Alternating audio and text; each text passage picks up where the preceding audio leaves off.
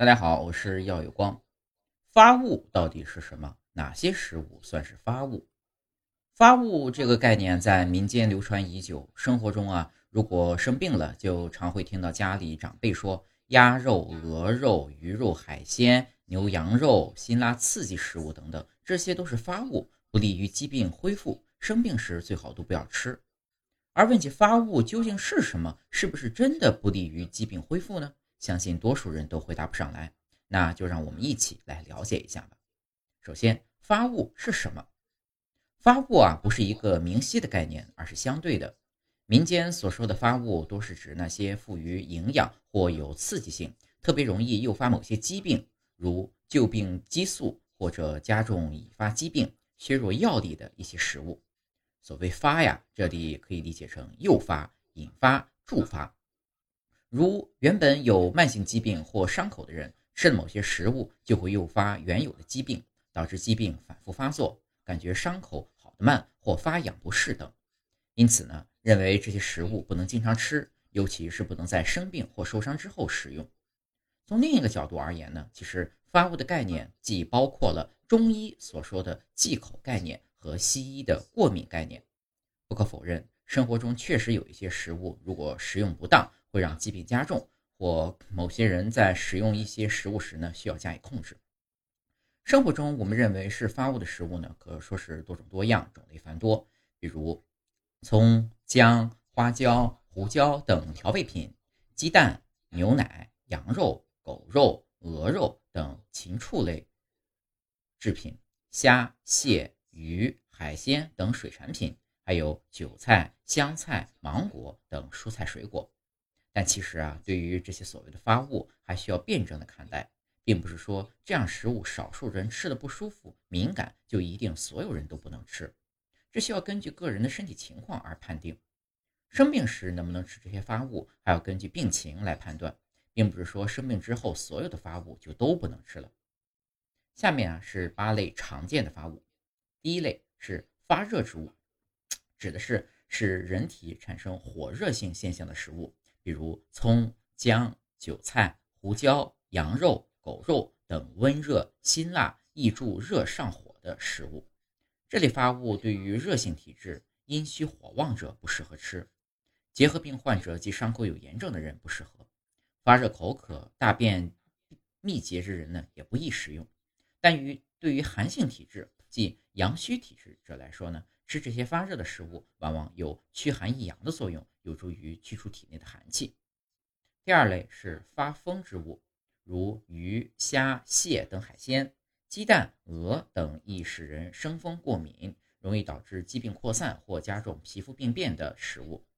对于患有荨麻疹、湿疹、中风等疾病或患有过敏疾病的患者不宜食用。另外呢，海鲜对于痛风患者来说比较容易诱发疾病。不过，鱼虾等海鲜对于不过敏的人来说，因其富含优质蛋白质，却是良好的营养食物。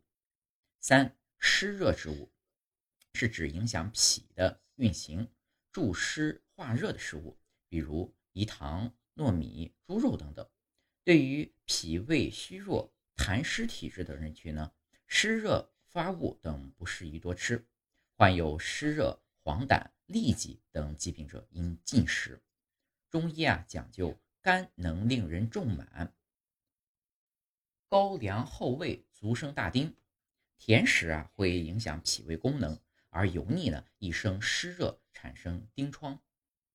痰湿体质的人呢一般比较容易胖，容易困倦，舌苔多白腻。因为这种湿热之类的发物较难消化，多食呢容易引起湿滞，引发脾胃不适和其他症状。但是湿热发物并非绝对不好，例如糯米对于中气不足的虚弱人群有一定的补益作用。第四类是发冷积之物，是指具有寒凉的特性，容易损伤人体阳气，导致脾胃、心肺、肝肾等腹等脏腑阴寒加重，而导致泄泻、冷痛、咳嗽、胸痹等病症，如西瓜、柿子、雪糕。冬瓜、四季豆、莴笋、柿子等食品，一般脾胃虚寒、寒症体质等人群不宜多吃，但是对于湿热体质的人群呢，冷剂发物是比较好的降火良方，尤其在夏季。但是呢，也不宜多吃，以免过度伤阳。第五类是发燥之物，可使人体产生干燥、津液不足的食物，既具有火热的性质，又具有伤津液的特征，如炒干果中的炒板栗、花生、炒瓜子等等。六是动血之物，能伤络动血的食物呢，比如胡椒、辣椒、桂圆、羊肉、狗肉、白酒等等。此类食物多具湿热性质。易破血外出，如血热上冲的衄血、吐血、咳血，或血热下注的痔疮、月经过多、血尿等。一般对于各种出血性疾病，如崩漏带下、月经过多等病症的患者呢，不适合食用。虽然说吃山楂开胃，但生山楂开胃活血，可诱发流产，所以妊娠期间山楂就是动血发物。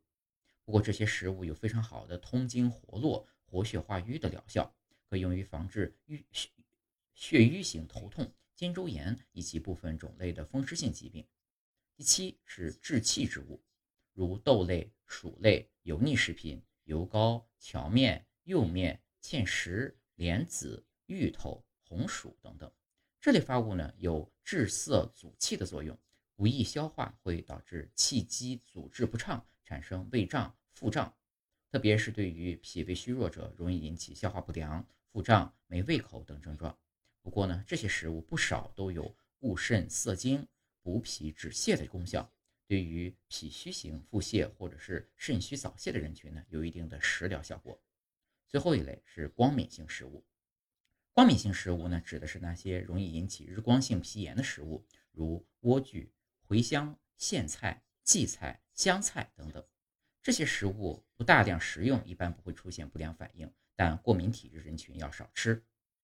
发物的范围呢，其实比较广泛，几乎涉及大家日常饮食的方方面面。所以，关于发物哪些能吃，哪些不能吃，最简单的方法就是患病后该不该吃，听正规医院专科医生的建议。